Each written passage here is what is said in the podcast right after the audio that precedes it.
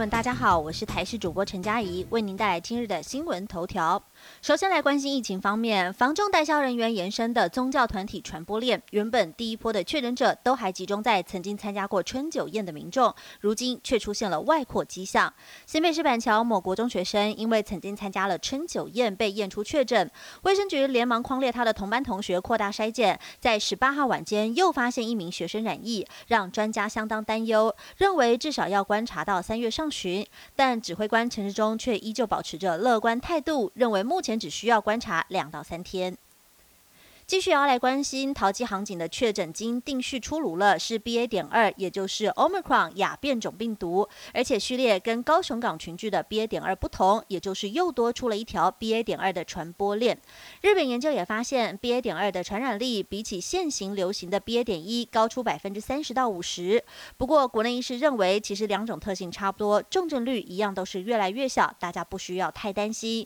但也有医师认为，BA. 点二的感染力比较高，对于台湾来说，只要把病毒放进来就有威胁性。继续来关心新北两确诊回乡祭祖，新竹县深夜更新框列十二人。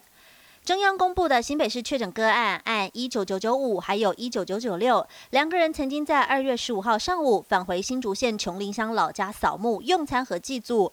新竹县卫生局下午前往琼林义调，框列非同住家人总共十八人，经过确认后为十五人，其中两个住桃园，一个住在台北市。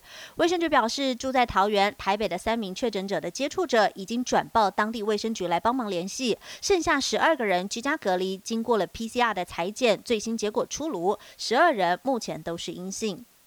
医院现场来关心，基隆一家四口一氧化碳中毒，大儿子冲到派出所求救。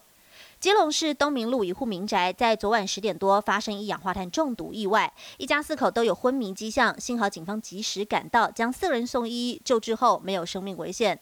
据了解，事情发生在昨晚十点多，当时十六岁儿子从住家冲到了东光派出所求救，说他的家人一氧化碳中毒。警方赶到现场时，发现家人三人昏迷。分别是他五十岁的妈妈，还有十多岁两个弟弟昏倒在卧室内，情况危急。而前来报案的儿子跟着也昏倒在骑楼，四个人都有昏迷迹象，被立刻送往医院急救。据了解，意外发生原因疑似是把热水器装在室内。马上来关心天气方面讯息，寒流来袭，十八县市发布低温特报，北北基还发布大雨特报。气象局表示，这波冷空气会是入冬以来威力最强的冷空气，达到寒流等级。最冷时间点预计落在明天晚间到下个礼拜一清晨，在中部以北还有宜兰地区会来到九到十度低温，空旷地区可能会来到七到八度的低温。到了今天晚间以及明天清晨的雨量会最多，而且是全台有雨，两千五百公尺以上的高山还会有降雪的可能。国际局势来关心，美国总统拜登表示，普廷已经决定攻击乌克兰，目标锁定为基辅。美国总统拜登十八号在白宫说明最新的乌俄情势，表示俄罗斯总统普廷已经决定入侵乌克兰，俄罗斯大军接下来几天或是下个礼拜可能就会攻击乌克兰的首都基辅。